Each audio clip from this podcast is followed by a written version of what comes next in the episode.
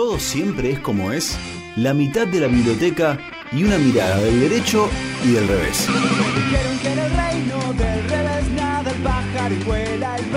Una columna de la abogada Ornella Ascarano, del derecho y del revés.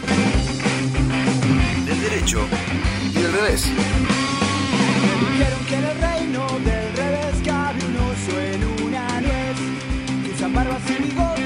Ahí la vemos a nuestra abogada Ornela Escarano desde su casa. Ornela, ¿cómo estás? Bienvenida.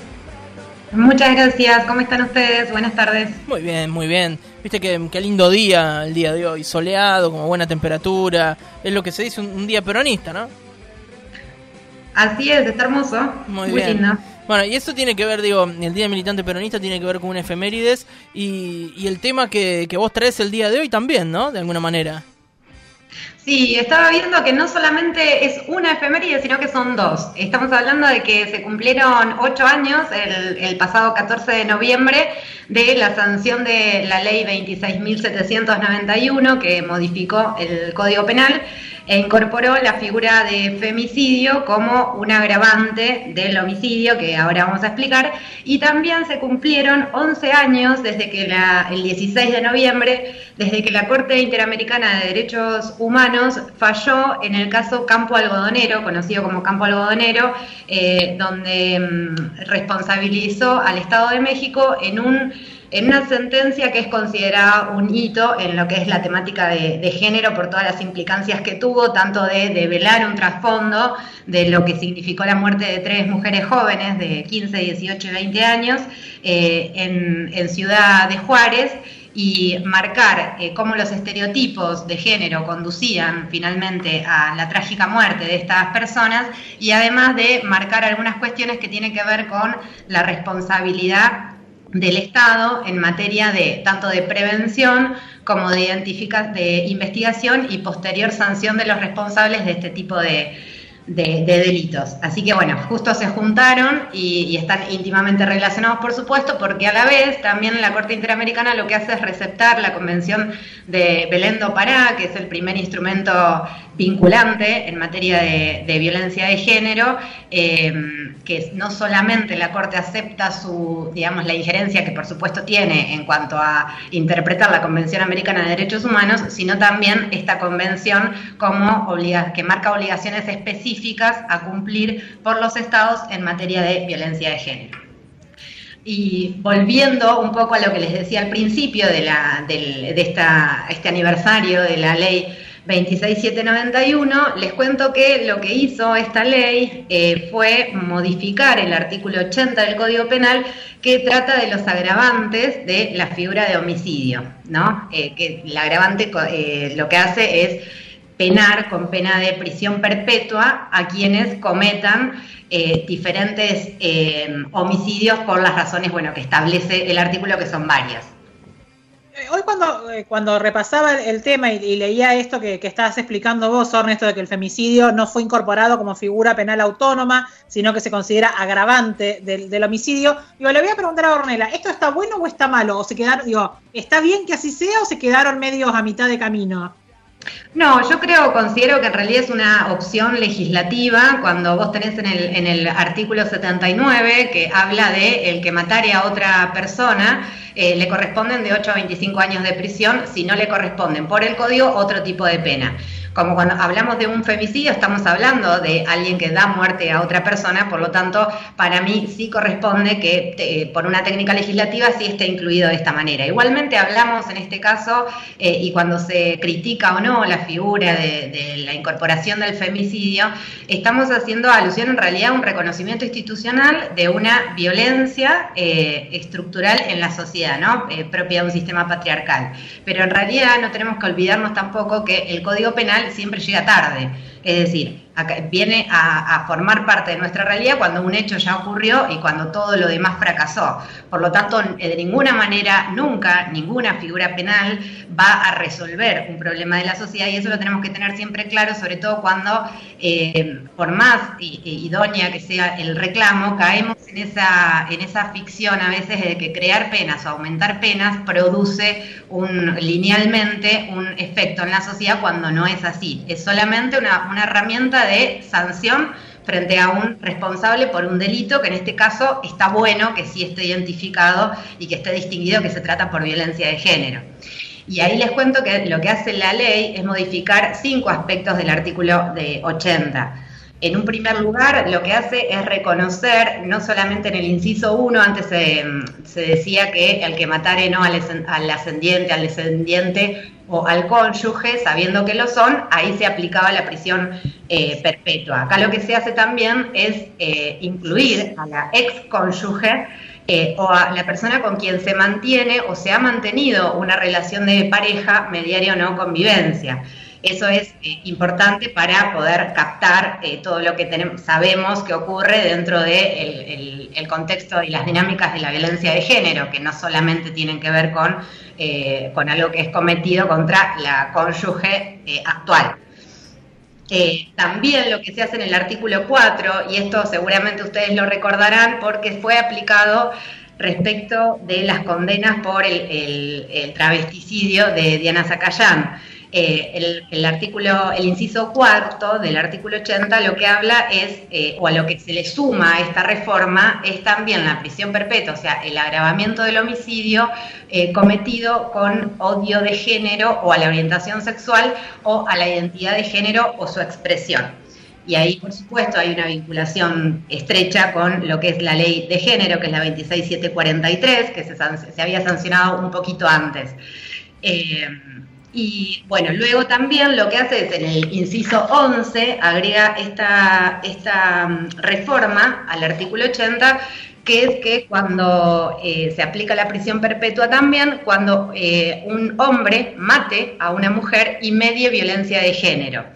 Acá es importante porque la, violencia contra la mujer se entiende como una construcción sexual, ¿no? Se pasa de la construcción biológica o, también del ámbito privado, de lo doméstico, que eso también fue un gran hito de lo que generó la Convención de Belém do Pará al, eh, al no, hacer caso a esta cuestión de el espacio, si es el espacio público o el espacio privado donde se comete ese delito, eh, sino que siempre es una cuestión que está atravesada por la violencia de género. Y por último, eh, lo que es en el inciso 12 se agrega la figura que es conocida como el femicidio vinculado. Es decir, cuando con el propósito de causar sufrimiento a una persona con la que se mantuvo un, vínculo, se mata a otra persona. Esto, por ejemplo, acá luego nos especifica que se mata a una mujer, porque puede matarse a un hijo con el motivo de hacer sufrir a esa mujer con la que se tuvo, se tiene una relación de pareja o se casaron y demás. Y por último, lo último que hace esta reforma, que también es importante, es que no permite la aplicación de circunstancias atenuantes, es decir, las atenuantes son, por ejemplo, el homicidio preterintencional, cuando alguien mata sin querer matar a alguien, o eh, cuando, eh, por ejemplo, en un estado de emoción violenta. Esas, circunstancias atenuantes no eh, proceden, no se pueden aplicar cuando se, trate de una persona que hubiera realizado actos de violencia contra eh, la mujer que es víctima. ¿sí? Esas son a grandes rasgos lo, lo que introduce esta modificación al Código Penal. Y además, digo, me parece, más allá de la cuestión penal y punitivista, me parece súper interesante lo que logró a nivel cultural, esto de, darle categoría de, cosa pública o, entidad pública y en, la que el Estado tiene que estar involucrado en la prevención y demás, digo, hizo que se cambiara culturalmente, desde lo medio, por ejemplo, dejar de decirle crimen pasional. Exactamente. Me, parece que es una ley que, más allá de, lo punitivista en sí, de, la ley o de lo que, lo que modifica en el Código Penal, eh, ayudó a un cambio cultural eh, grandísimo. Por supuesto, ese para mí es uno de los, de los grandes que incluso permite haber eh, sancionado esto. Y recordemos también que ese fue un año especial en materia de género porque un poquito antes, unos meses antes, se había también derogado la figura del avenimiento que tenía que ver con esa posibilidad que la mujer víctima de un delito de índole sexual mayor de 16 años podía otorgar el perdón a, su victimario, ¿no? Que eso fue a raíz de un hecho muy conocido que fue el de Carla Figueroa, el femicidio de Carla Figueroa, quien eh, luego de ser violada eh, se casa con la persona que la violó, que la termina matando. Eh, digamos, ese, por eso todo esto también permite que, permitió que después surgiera también la ley de Micaela Ortega. Estamos hablando todos que tienen un origen trágico, por supuesto, ¿no? Eh, estas leyes, pero es lo que permite seguir avanzando, porque la ley Micaela, recordemos que lo que hace es generar un programa de capacitación permanente en materia de violencia de género, que es impensado si tampoco, si no tenemos todo el desarrollo anterior que también se ve. Eh, facilitado por todo el marco que se va creando a nivel internacional. Eh, por eso mencionaba la Convención de Belén do Pará y también la labor de la Corte Interamericana eh, de Derechos Humanos, también de la Comisión, en esos, en esos términos. Pensaba, Ornella, ahora que te estoy escuchando, que mm, digo, lo, voy a, lo voy a linkear con algo de ahora que tiene que ver con, con, este documental que está en Netflix del caso María Marta Belzun, García Belzunce, eh, sobre cómo fue, digo, porque uno lo ve con estos ojos mirándolo ahora en, 2020 y el tratamiento en, su conjunto es muy distinto a como podría ser tratado en el día de hoy, no solo por la justicia, sino también, eh, bueno, eh, por los medios, ¿no? Se habla de crimen pasional, bueno, la justicia lo caratula de otra manera, digo, qué distinto hubiese sido esta situación o este juicio con esta ley, ¿no? Por supuesto, porque en realidad ahí también lo que se, va ganando es en perspectiva de género. Una de las directivas que nosotros, que toda la, justicia, por lo menos dentro del sistema interamericano de derechos humanos que tenemos que aplicar, es un, eh, ministerio público fiscal que tenga perspectiva de género. Es decir, si esto se hubiera, esto, este caso que comentás vos, que tiene algunos también eh, guiños, eh, no, no a propósito, pero sí que uno los puede pensar a través de los relatos de, de los protagonistas, también con un sesgo marcadamente patriarcal o, que, tienen una cuestión que podría ser analizada de otra manera.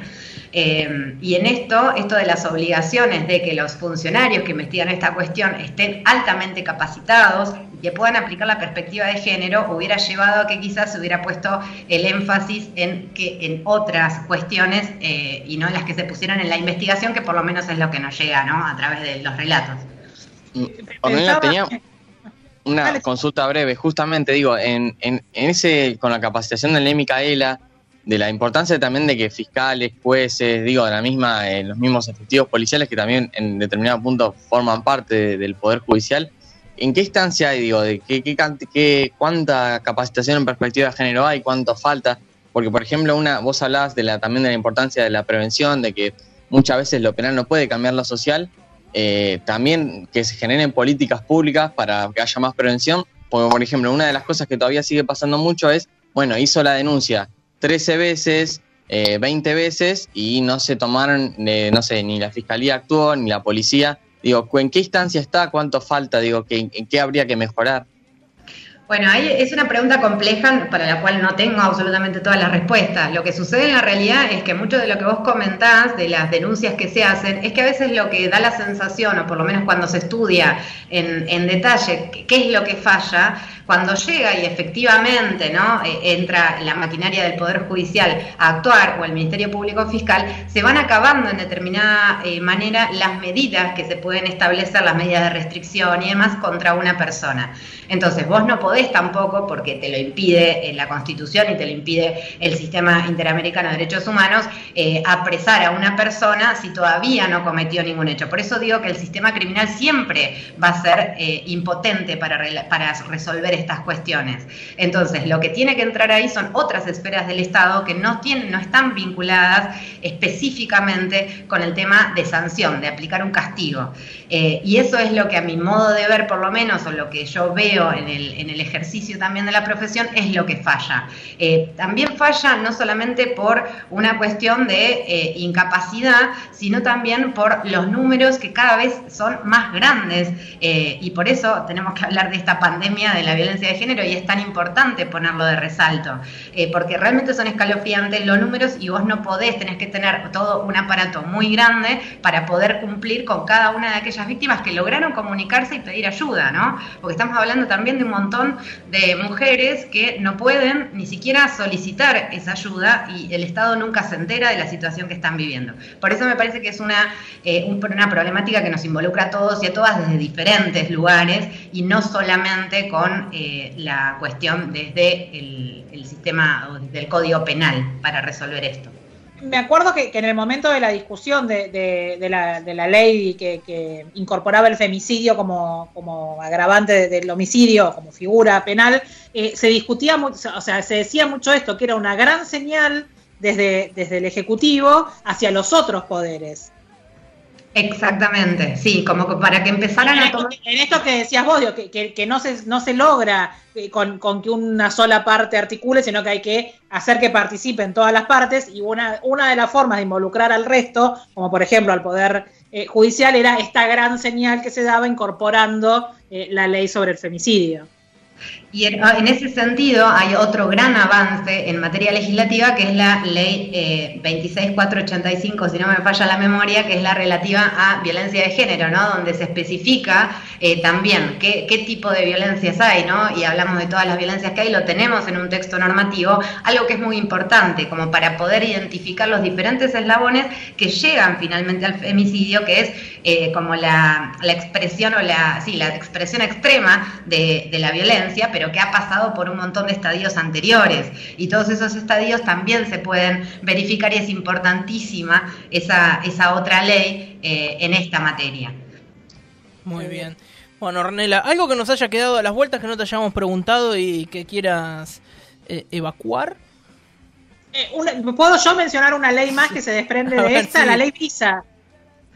también es muy importante. Es la ley que prevé la, la mm, compensación eh, económica para los hijos e hijas, hijes, diría Gretel, eh, cuya, que han perdido a su madre víctima de, un femicidio. Digo, también es una ley que se desprende a partir de que se eh, visibiliza y se legaliza, por decirlo de alguna manera, la figura del femicidio. Exactamente, eso también es, muy importante. Por eso vemos que nosotros tenemos leyes. Lo que pasa es que también uno lo piensa, ¿no? Con, la ansiedad que caracterizan estos temas de querer resolverlo ya, por supuesto. Pero hay una cuestión, cuando uno lo ve históricamente, que en, tiempo de que uno empieza a tomar una dimensión, ¿no? De, lo que es la violencia de género, que se empieza a hablar, que se sanciona la ley, todo ha sido todo en muy poco tiempo y que ojalá que todo esto empiece a tener resultados lo más pronto posible, por supuesto, pero también tenemos que tener en cuenta estas cuestiones, ¿no? Que en, tiempos históricos es relativamente eh, corto todo lo que se ha hecho y en buena hora.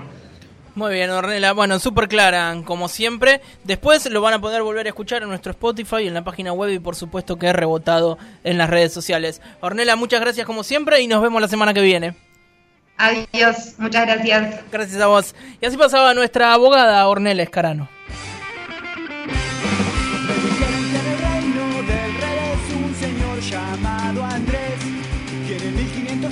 chimpancés que si miras no los ves.